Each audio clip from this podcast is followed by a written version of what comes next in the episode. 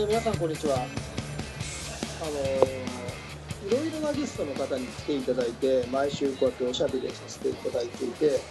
まあ、ラジオだと基本的には音声しか乗っかってこないじゃないですか僕らでもこのスカイプだったりズームだったりで撮ってることが多いので顔を見ながらね会話をしていて結構ここのところここで初めましてっていう機会が多いんですよ、ありがたいことにね。でまあ毎回そうなんですけど女性ゲストの時はちょっと緊張しますね。ええ男性の時はねにはないね。このなんだろうこの気持ち。ええ ちょっとね複雑な気持ちになっております。今日もこれはねあの福原さんからご縁をいただいた。とても素敵な方に遊びに来ていただきました。ちょっと僕のね一人しゃべりが長くなっちゃうと本本編ゲストの方の時間が減ってしまうのでこの辺で終わりたいと思いますが、えーぜひお楽しみください。それでは今週も行ってみましょう。東京スタイリッシュスポーツレディオスタートです。Tokyo Stylish Sports Radio.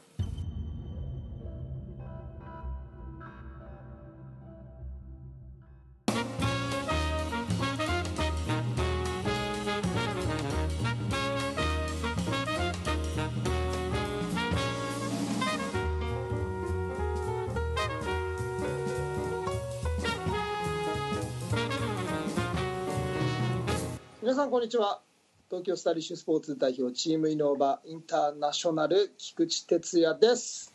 皆さんこんにちは。東京スタイリッシュスポーツ広報の高橋剛です。えーこの番組は、フライングディスクを日本の文化に、を、えーキャッチフレーズに、えーディスクを、何ですか？日本に普及する番組です。なんかちょっと先週出なかったから鈍ってませんか？ちょっとね、一回休んじゃうともうね、忘れちゃったよ。感覚を喋る。失礼いたしました。はい。ということで、えー、ちょっとね、ずっとあのまま、ミニーちゃんが、えっ、と、アシスタント MC で出るかと思いきや、すいません、ちょっと、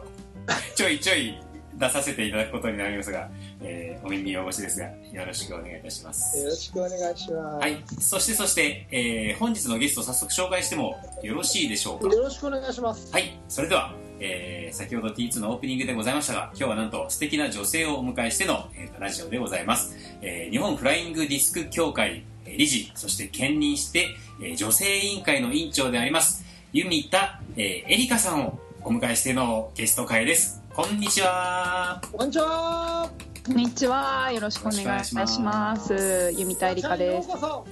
はい。よろしくお願いします。いきなり柴ちゃんと呼んでますが、はい。えーね、旧姓が柴田さんということで、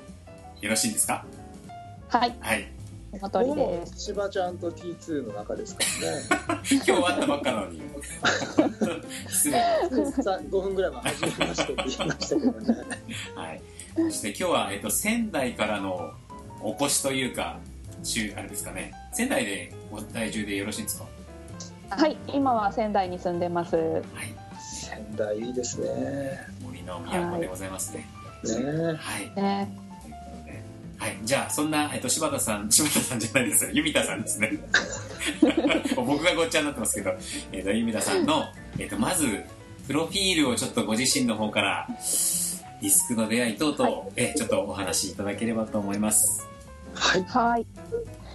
えっと私はですね、もともと関西出身でして、で大学の時にあのアルティメットのサークルに勧誘してもらって、えーディスクに出会ったというのが始まりになります。でそこからこうずっと、まあ、ディスクとは関わってるんですけれども、えー、と就職して東京の方にあの大学卒業してから東京の方に移りましたので、えー、と東京の方では、まあ、社会人チームに所属して、えー、とディスクは続けていました。でずっと、まあ、あのアルティメット中心にやってはきているんですけれども、えっと、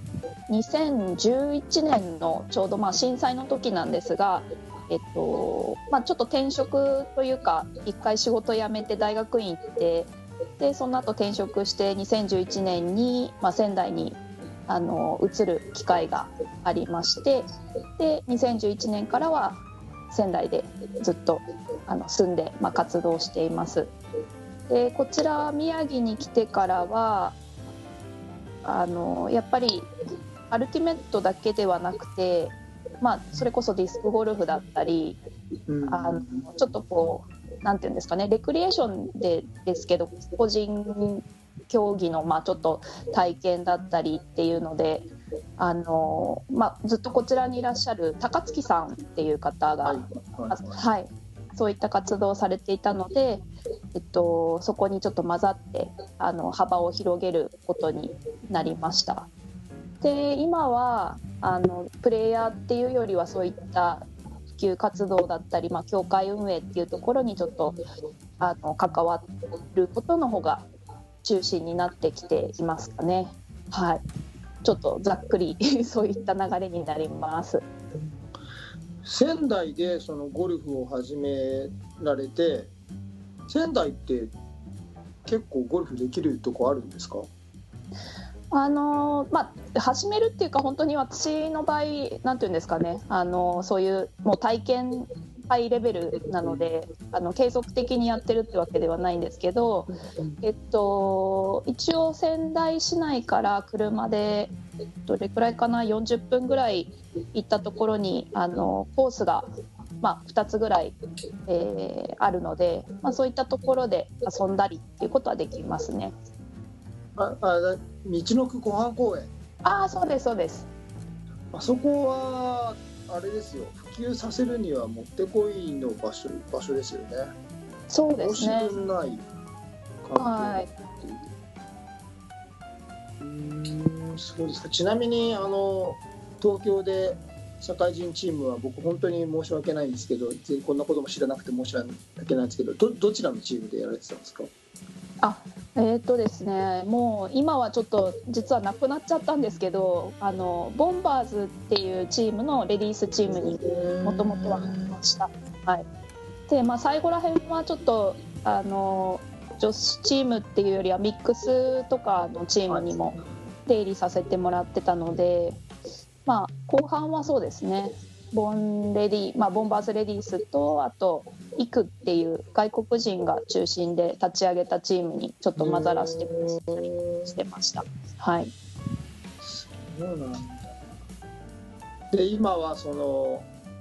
協会とか普及をしながら、まあ、僕が一番聞きたかった部分は福原さんでどうしても拉致が開かなかったんですよ。その話してても僕がすごく今個人的にとても興味のある女性委員会の委員長をされていてっていうところで、はい。福原さんにどんなに聞いてもピンとくる答えを全然いただけなかったのであのやっぱりその女性委員会っていうのは女性ならではのもちろんいろんな女性がやっぱりアスリートとしてやっていくっていうのはいろいろ男性とは違う問題があったりとかっていうのはとても理解ができてプラスアルファでやっぱりその業界全体として僕はまあゴルファーなんですけど女性少ないじゃないですか。うん、そうですね。いうところが、まあ、僕と強きなんかよく話すんですけどやっぱり若いスター性のある女の子がいると業界全体が華やかになるっていうところをすごく感じていてそういう中で、まあ、女性委員会が今なんか取り組んでることとか女性委員会のモットーみたいなのがぜひあればあのちょっとお話を聞かせていただきたいなって思うんですけど。はい、あのまあそうですね。ちょっとえっ、とまず女性委員会のその設置された経緯とかっていうのはもうここであれですかね？福原さんがお話しされてますか？してくれましたね、そのオリンピックを目指すっていう中で、その女性委員会というものがなんか必致で必要だから作りましたみたいな感じで福原さんははいはいはい。言ってた気がすうんるんですけど、あそうですね、まあ、あのもともと本当にそういった形でどちらかというと上からうーん、まあ、その JOC の流れに乗って、まあ、ディスク界でもそういう男女平等というか機会をあのいろいろ作っていくっていうことでまず組織ができたんですけどうんその中でまあとりあえずメンバーを集めて始めた中であの私たちとしてはまずそもそもどうしようかっていうところからあの始まってでまああんまりあのその頃は、まあ、私たち自身があんまりこう問題意識を持ってなかったというか、まあ、それこそ先ほど女性が少ないよねっていう話だったんですけど、まあ、女性は少ないっていう認識はあるもののそこまで問題視してなかったっていうところもあってでただあの JFDA の方で、えっと、発表したデータで、まあ、男女比っていうものがあったんですけど、まあ、それが、えっとまあ、2000年ぐらいの頃と比べるともともと6対4ぐらいで女性が4割ぐらいいたのがここ最近全体の会員数があの増えているにもかかわらず女性の比率が3割ぐらいに減ってきてるんですね、はい、そのグラフを見ると。でまあ、そういうのをちょっと見てたら私たち自身もなんかちょっとおかしいというか、うん、あのこれだけ人も増えてるのに今もったいないよねっていう認識を持って、まあ、ちょっとずつ活動を始めてるっていう感じです。であのもちろん女性ならではのいろんな問題ってあの、まあ、例えばなんですかね体のことであったりとかあの特にハイレベルでやるアスリートの方々とかはそういった問題も抱えてるでしょうしであとは、うん、そうですね、まあ、女性だとこうライフステージ変わっていくとやっぱりなかなか続けられないっていうのでこう離脱していくパターンが多いのであのその辺に、まあ、ちょっと疑問というかなんとかできないかなっていう話を、まあ、してきました。であとはあの始める子たちですねその、まあ、アルティメット中心にはなっちゃうんですけどちょっと学生大学生から始める子たちが多いので、まあ、そこら辺でこう男子に比べると女子の方があの数としてはやっぱり少ないのかなっていうところもえー、話はしてきてます。で、まあ、そういった中でちょっと私たちもいろいろと何回も何回も話を重ねてきた中で一応まあモットーというかあのどどういう方向性でやっていきたいかっていうふうに考えた時に、まあえー、もちろん女性委員会なんですけれども、まあ、女性に限らず、まあ、私たちが活動していくことによってえー、やりたいディスクをやりたいって思う人がそのディスクにちゃんと関わりやすいディスク界を作っていくことに貢献したいっていうこととあとはそのなんとなくディスクから遠ざかってしまう人が少しでも少なくなるように何か自分たちとしてやっていきたいねっていうのが、まあ、一応あの目的活動目的とかモットーになってます。で今はまだあの本当に動き始めたばっかりなので活動内容としてはとりあえず情報発信ですね。うんうん、であのウェブ情報発信されてるんですか？えっと、まずその JFDA が、えっと、運用しているウェブマガジンの方で、えっと、まずはそのそもそも女性委員会がありますよっていうちょっとあ認知度を上げることから始めてで今はちょうどまあちょっとこういったコロナの影響で皆さん自粛モードに入っちゃってるので、まあ、あの皆さんがちょっとどういうふうに過ごしてどういうふうに考えてるのかっていうのをちょっと私たちの方でヒアリングさせてもらってそれを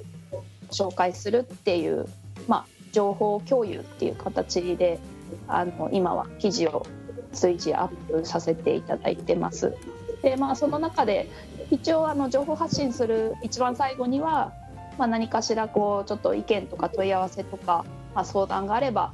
えー、ぜひこちらに連絡くださいっていうことで、まあ、そういった問い合わせ窓口みたいなものもあの一応設けてはいるので、まあ、いずれそれが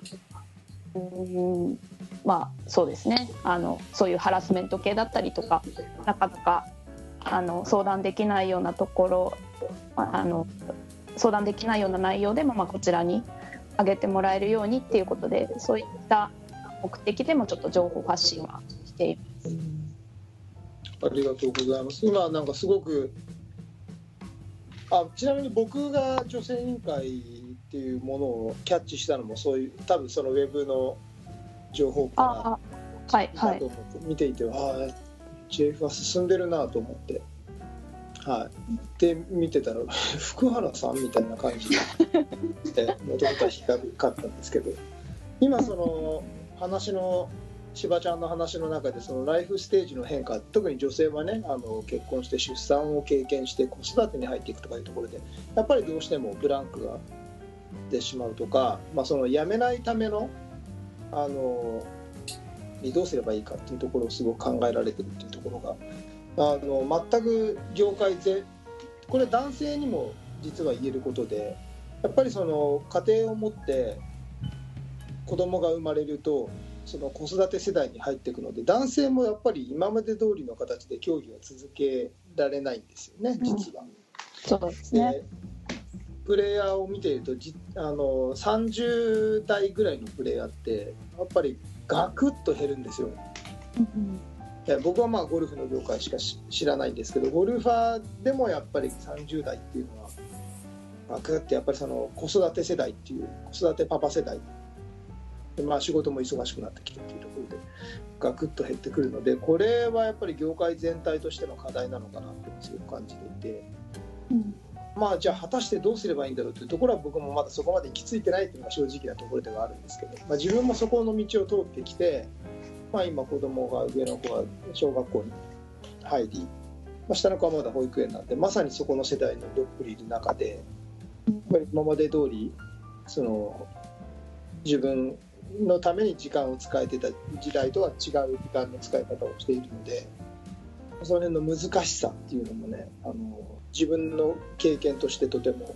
今まさにその渦中にいる人間なのでうん。それをすごく感じてはいるんですけどね。その辺のことってなんかある程度の方向性みたいなのは出てきました？えーっとですね、まあ、あの今本当にそれこそお話し合ったみたいにあの私たちもその男性実は一番最初に女性委員会にメールをくださったのが男性だったんですよ。で男性ぜひその男性でも子供と一緒に大会とかに行きやすい環境を、まあ、あの検討してもらえるとより幅が広がるんじゃないかっていうことであの意見をいただいてなので今あのちょっとこのコロナで大会とかが延期になってしまってるのでまだスタートできてないんですけど、まあ、次の行動としては、えっと、ちょっとアルティメットの大会でなんですけどたくあの、えっと、いわゆるキッズスペースというかその、えー小さい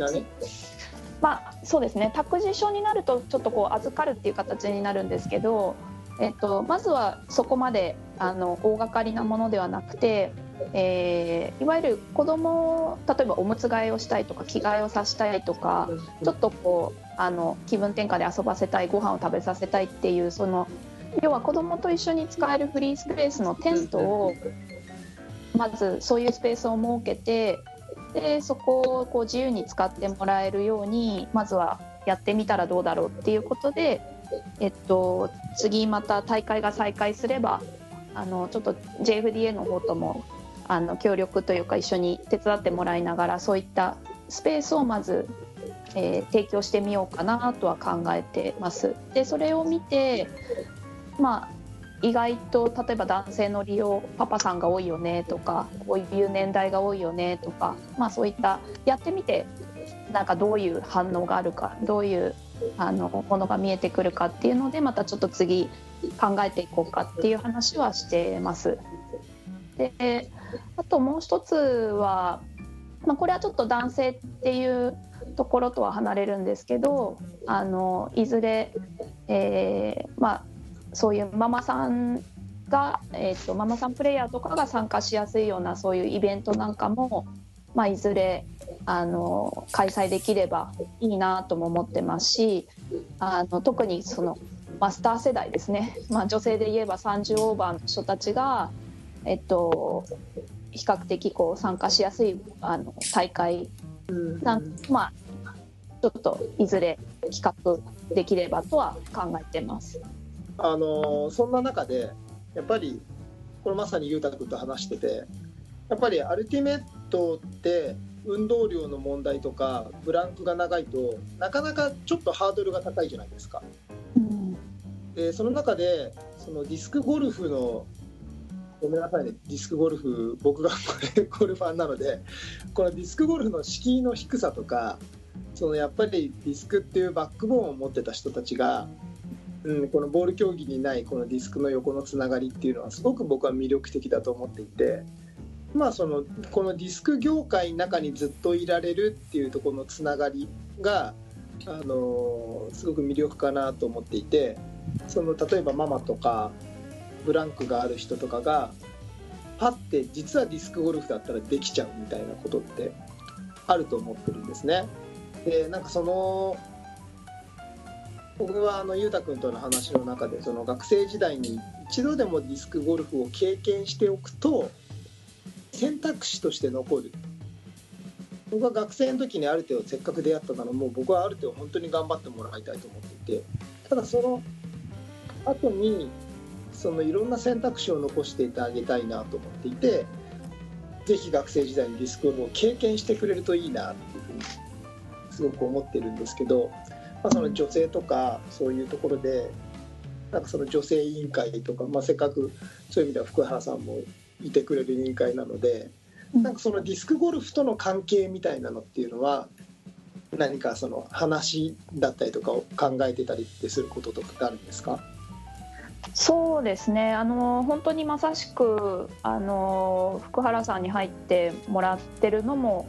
まさしくそういったあの、ね、狙いというか考えでいわゆるその、まあ、ディスクっていうとやっぱりあの特に私たちアルティメットから入ってる人間からすればアルティメットって思いがちですけど実際やっぱりいろんな本当種目があってあのいろんな楽しみ方がそれこそあるのであの女性委員会としては本当にそういったディスクゴルフ含めてその個人競技とかもういろんなあの楽しみ方を、まあ、紹介というかそういったところのあの分野とこう連携したり一緒にそこで何かできることをやっていったりあのそれによって多分ディスクに関わりやすくなる人が増えたりすると思うので、まあ、それはあの私たちとしては考えてはいますね。で実際、えー、委員会にいるメンバーもそういうアラサーというかもうオーバーサーティ組がほとんどなんですけど、えー、自分たち自身もやっぱりそのアルティメットだけではちょっとしんどいよねっていうふうにも感じているメンバーはいますし、えっと、その周りで実際にディスクゴルフを始めているその友人がいるとかあの私もそうですけどそういう、えーまあ、いわゆる遊びであの誘ってもらってディスクゴルフちょっと体験しに行ったりでそこでまた何か広がったりっていうことがあるので可能性はすごい感じていますね。はい。しばちゃん自身ディスクゴルフどうですか？いやすごいあの楽しいですしやっぱりうーんなんだろう。アルアルティメットの場合やっぱりどうしてもチームなのでディスクゴルフになると、まあ、特に私今そのもともと関西でやってて東京でやってで宮城に来てってなると今宮城に来てやっぱり同世代とか周り全然いないですしあの、まあ、こっちに宮城に来てからは結局チームに所属するって言っても東京で活動しているチームに所属する形で東京に通って練習したりとかしてたので、まあ、そう考えるとやっぱりそういうディスクゴルフってあのある意味自分のタイミングで自分のスキルを磨くために本当にあの黙々とやることもできますしでもラウンドとかそういうイベントがあって一緒に出会った人たちと一緒に回るとすごいそれはそれで楽しかったりしてあのすごい新鮮な楽しみがなんかありましたね。最初その出会った時というか始めた時。このゲーム性がある程度ゴルフなんていうものはもうまるで違うのにやっぱりこのリスクっていうものをリスクを介してつながれるこの魅力ってすごい大きいなと思ってて。うんうんでまあ、もちろんディスクゴルファーの中にも絶対アルテの方が向いてる人もいるしただ逆もしかりでアルテの中でも絶対ディスクゴルフの方が向いてる人っていうのは絶対いると思うのでなんかその辺の交流とかがもっともっとカジュアルにあの今よりももっと敷居の低いところで行き来できる関係ができたら素敵だななんていうのをすごく僕は感じています。そうですね、まあ、あの特にディスクゴルフはアルティメットに比べてやっぱり世代もすごい幅広いなって感じるのであの福島のあのトカさんが、はいえっと、されてるアイズオープンに去年ちょっと参加させてもらってそれこそ小学生から上は何何十60代70代いらっしゃったんですかね、まあ、本当にあの皆さんもう年齢関係なく本当にみんなで一緒に楽しんでっていう形だったのでそこはすごい素晴らしいなって思いましたしあとあのいわゆるアウトドアな雰囲気がすごくあるじゃないですか。そ。こがなんかその競競技中というか例えばお昼休憩あの2ラウンド目行く前にまたみんなでちょっとそこで話したりとかそういったこうコミュニティ作りみたいなものもすごく魅力的だなとは感じました。そうか、そうそう、フィールドスポーツじゃないんですよ。はいそうそうそう、それがまあある程度一番競技場でやらないので、うんそれはすごく大きいかもしれないですね。はいチルティなんかありますか？はい。はい、なので、まあ、あのぶっちゃけて言うと、結構ね、ここのゲストに来る人たち、アスリート、バリバリアスリートで、い命をかけてるというか、結構メインで人生かけてる人が多いんで、ごめんなさい、僕のつながりなんで申し訳ないい。やいやいや、だって、その本格的な人じゃないとゲストにはね、なもちろんなり得ないので、あれなんですけど、ただまあ女性委員会の話題として、まあ女性だけじゃなくて、そのリスクを全般をこう広げるために、何かこう、こんなことを、アイディアじゃないんですけど、こんなことあればいいのかなとかっていう話とかって出てるんですかあのどちらかというとそこはこういわゆるバリバリリスクをやりたいっていう人たちではなくて、まあ、あの何年か離れてしまってる人であったりあとは、えーまあ、リスクをやってる人のつながりでちょっと始めてみようかなっていう人とかそういった人がいわゆるこう気軽に参加しやすいようなあのイベントは、まあ、できると面白いよねっていうのは言ってます。でそこで、まあ、ぐちょっと具体的な話になるんですけどあの今あるディスクの大会って、まあ、アルティメットに関して言えばどうしても土日2日間なんですよね。で結構カツカツでスケジュールもたくさんあのゲームがたくさん組まれててしんどいのであのなかなかやっぱりじゃあ久々に子育てちょっと一段落したから戻ってこようかとかあのちょっと社会人から始めた、えっと初心者に近い人を誘おうかって言ってもハードルが高いのでそれを例えばワンデー1日の大会にしてでかつあのアルティメットの場合7対7が普通ですけどそれを5対5にしてコートを小さくして、まあ、うん。要は走る距離をす少なくする。で試合時間も短くする。であのちょっとこの間、えっと私たち委員会の方にも、まあ、あの連絡をいただいた方で、まあ、そういうイベントのちょっと企画とかお手伝いあのできるかもしれないっていうところ。で、まあ、例えばあの、えードリンクとかフードとかそういったいわゆるプラスアルファのあの試合っていうものを楽しむだけじゃなくてそれ以外の部分ですかね。うん。も一緒に、えーいわゆるちょっとフェスフェスフェス的ななんかでをちょっと楽しめるようにあの一緒に企画してやっていくといいけるとすごくあの今までいわゆる JFDA が主催してた大会には出てこなかったような人たちがうん。出てきてくれるんじゃないかっていうのはちょっと私たちも考えてはいます。それすごい。うん。それすごい魅力的。フェスいいですね、フェス。はい。すごい魅力的だと思う。なのでまあいずれねなんか本当実現できると楽しそうだなとはすごい思ってるんですけどね。であと関東圏でもあのそういう、まあ、ミックス形式で男女混合で一緒にやるそういったチームで、えっと、例えばうんともともとお子さんが中学生とかであのアルティメットに出会って始めたんだけどその親が逆にはまっちゃってそういうところはいはいはい出入りしてなんか自分も始めるようになったみたいなケースもありますし意外とはいあの多分やっぱり JFDA では拾いきれてないその草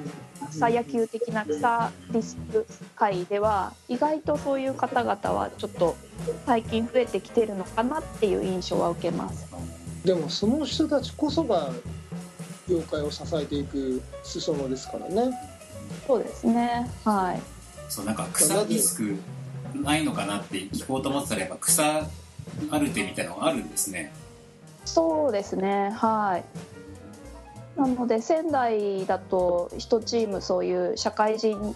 チームがあって結構積極的にあの SNS で最近は発信されててあの私もちょっとたまにお邪魔するとあのこえー、とだから例えば二十何歳で初めてちょっと運動したいしあのまあ、この河川敷で練習してるのちょっと見かけて興味持ってきましたみたいな人がちょこちょこいます。じゃあそういう人たちももうウェルカムな体制になってるってことなんですねそうですねでそそのチーム自体は、えっとまあ普段そこで河川敷でみんなで集まって練習して体を動かしてであのたまにそのローカル大会、まあ、東北リーグっていうのがあるんですけどそこに参加してますね。で多分でもあのそういう試合大会には全然出ないで普段その河川敷で活動しているところだけに出入りしている人も結構いると思います。うんで見てるともういわゆるなんていうんですかねサークルみたいになってるというかだからディスクだけじゃなくてそのチームに所属している人たちで例えば、えっと、今度バーベキューするよとかあのそれこそ私もちょっと誘ってもらってあの行ったんですけどその人たちがディスクゴルフとバーベキューを一緒にやりたいって言って道の湖畔公園のキャンプ場に行くって言ってたんでそこに私も乗っかって一緒に行かしてもらってで午前中はみんなで一緒にラウンドして午後はバーベキュー楽しんで帰ってきたみたいな。なんかそういう楽しみ方もされてるのですごいまあ私からしてもすごい新鮮ですね。見てて。一番魅力的なディスクとの関わり方をしてるじゃないですかそれ バーベキューとディスクゴルフなんてゴールデンコンビですからね。僕はあのディスコンっていうねディスクゴルフあの婚活っていうのもね 絶対成立すると思っててくじ引きでダブルスとかでペア。あーなんか悪くなりそうだな。男女で一緒にラウンドしてね。わーワイワイ言いながらラウンドしてその後バーベキューするっていう婚活で絶対成立するななんて思ってるんですけど。そのこそのコースにねアイランドとか作ってほしくないですけど。絶対喧嘩になる。入らない。えちなみにディスクゴルフのダブルスは夫婦で組んじゃダメっていう。あそうなの？えダメっていうかうまくいかないよって。絶対に。なるほどね。あるんですけどね。そうなんだ。ちょっと一個だけ別の質問をあのさせていただきたいんですけど、はい。このこのフライングディスクと女性フライングディスクをやってて女性ならではのこのおすすめポイントとかなんかその女性だからこそみたいなのってあったりするんですか？なんかこれはなぜかと僕あの以前このコンサルをやっている女性の方に相談した時に怒られた経験があるんですよ。うんでそれはなぜかというと僕らまあ親父どもがどういう一日を過ごすかというと、まあ、朝から投げてあの練習をして、まあ、楽しかったと、まあ、練習を充実してやその後に、まあ、風呂屋とかに銭湯とかに行って、まあ、ラーメンを食いに行ってで僕だと本当にあの普段練習してる目の前にボートレース場とかがあって僕は普段あのギャンブルやらないんで行かないんですけどそういう仲間誰かが来た時にちょっと1レースやりに行こうよなんてその遊び感覚で行ってその後酒を飲みに行くみたいな感じでのプランをこんな感じがな魅力的で豪華なプランでしょうぐらいの感じでプレゼンしてる。めちゃめちゃ怒られてですねそんなの女の子は絶対ついてこないよと。言われてほん本当に広める気があるのかぐらいの感じで怒られたんですけどまあおっさんだとそういう発想しか出てこないわけですね。なのでその女性がこの競技をやるところのその見てるポイントとか魅力みたいなところっていうのもしあればぜひ女性目線で教えてくれもらえるしいそうですね。まああの多分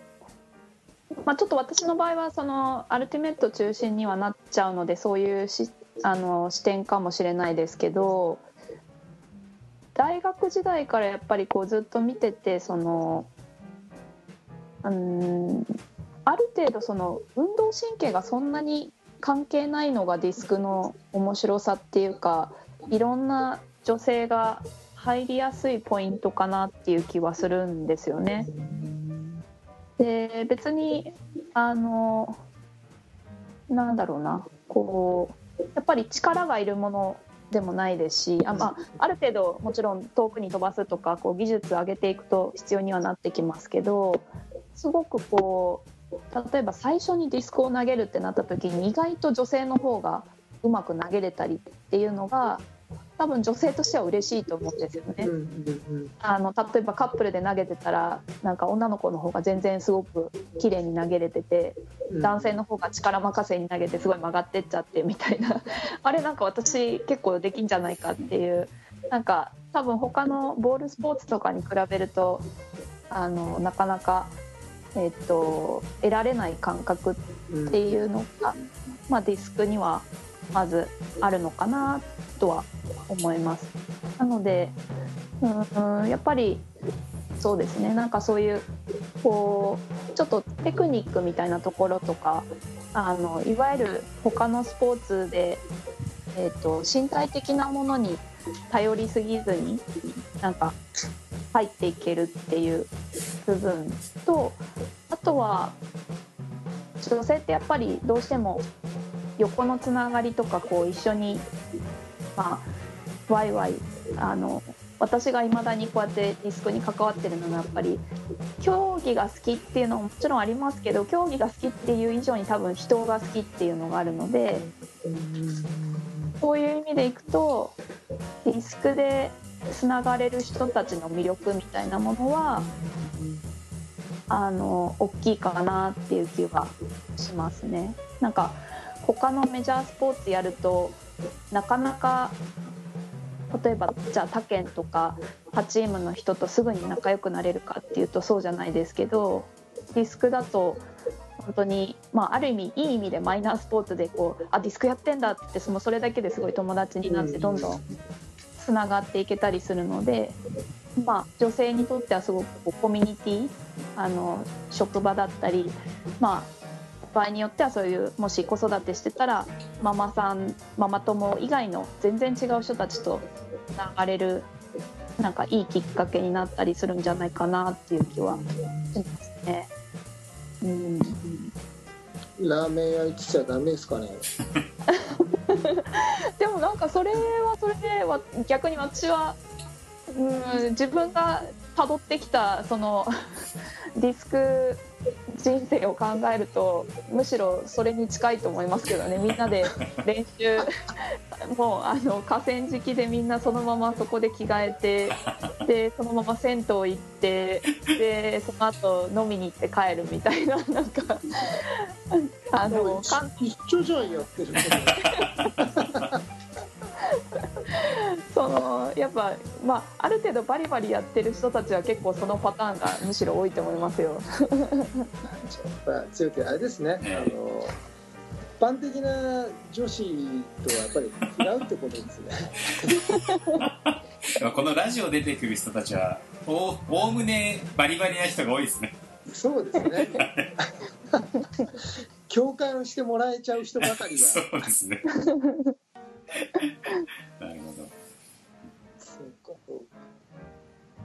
なんかついてあります？そうですね。やっぱりあのなんだろう。とりあえずじゃあカフェが好きな女の子紹介してください。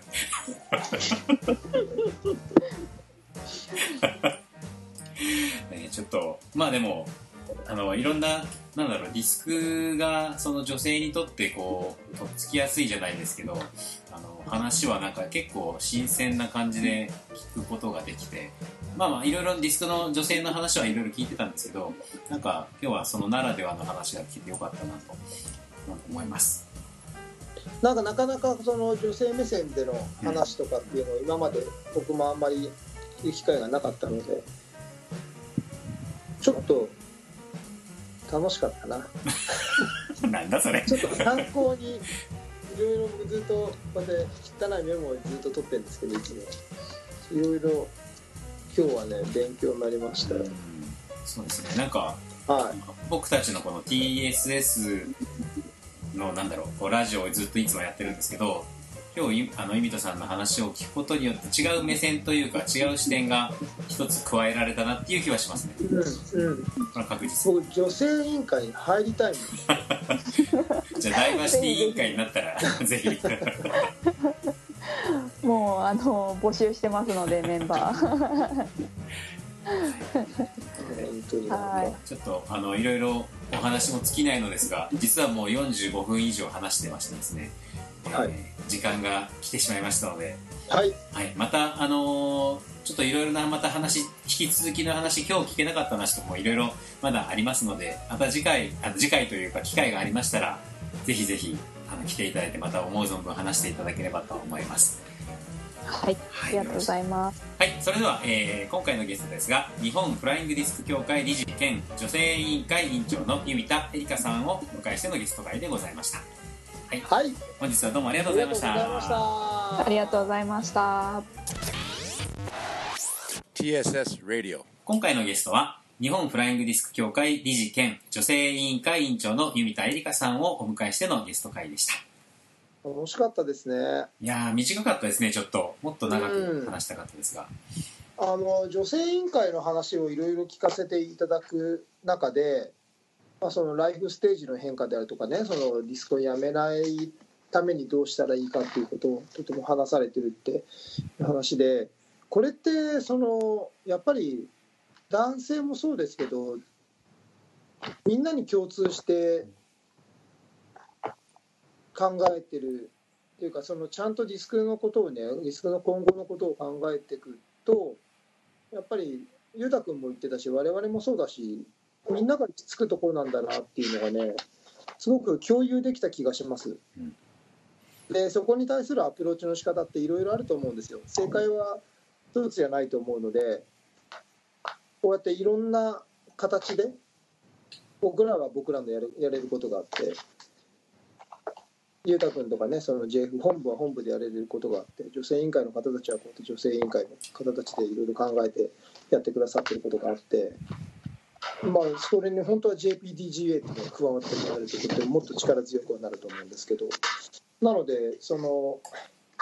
横のつながりがねせっかくこの競技にはあるのでそういった組織の部分も横につながってって情報交換を今後できていったら絶対もっと面白いもっとなんだろうな普及が加速していくしもっと絶対いいつながりがいい活動ができるんだろうななんていうことをすごく感じました。はい、ということで柴ちゃんどうでしたか？今日は。はい、あのーすごく 私自身もすごい新鮮でなんかこんなにこうディスクゴルフについて話す機会っていうか考える機会もなかったので あの、はい、ちょっとそうですねあの産後体が戻ったらまずディスクゴルフから 始めていきたいなとは思いますね。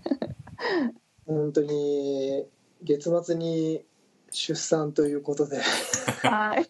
本当に大事な時期にですねこんなラジオに遊びに来ていただきいえいえいえ。ありがとうございました。本当にありがとうございますいえいえ、こちらこそありがとうございます。僕もつよティも、えー男の子も女の子も育ててますので、ああ、そうですね。はい。いろいろ相談させてください。ね、プレイヤーの、まあ、我々は父親ですけどうんうね、んうんそういう意味ではいろいろ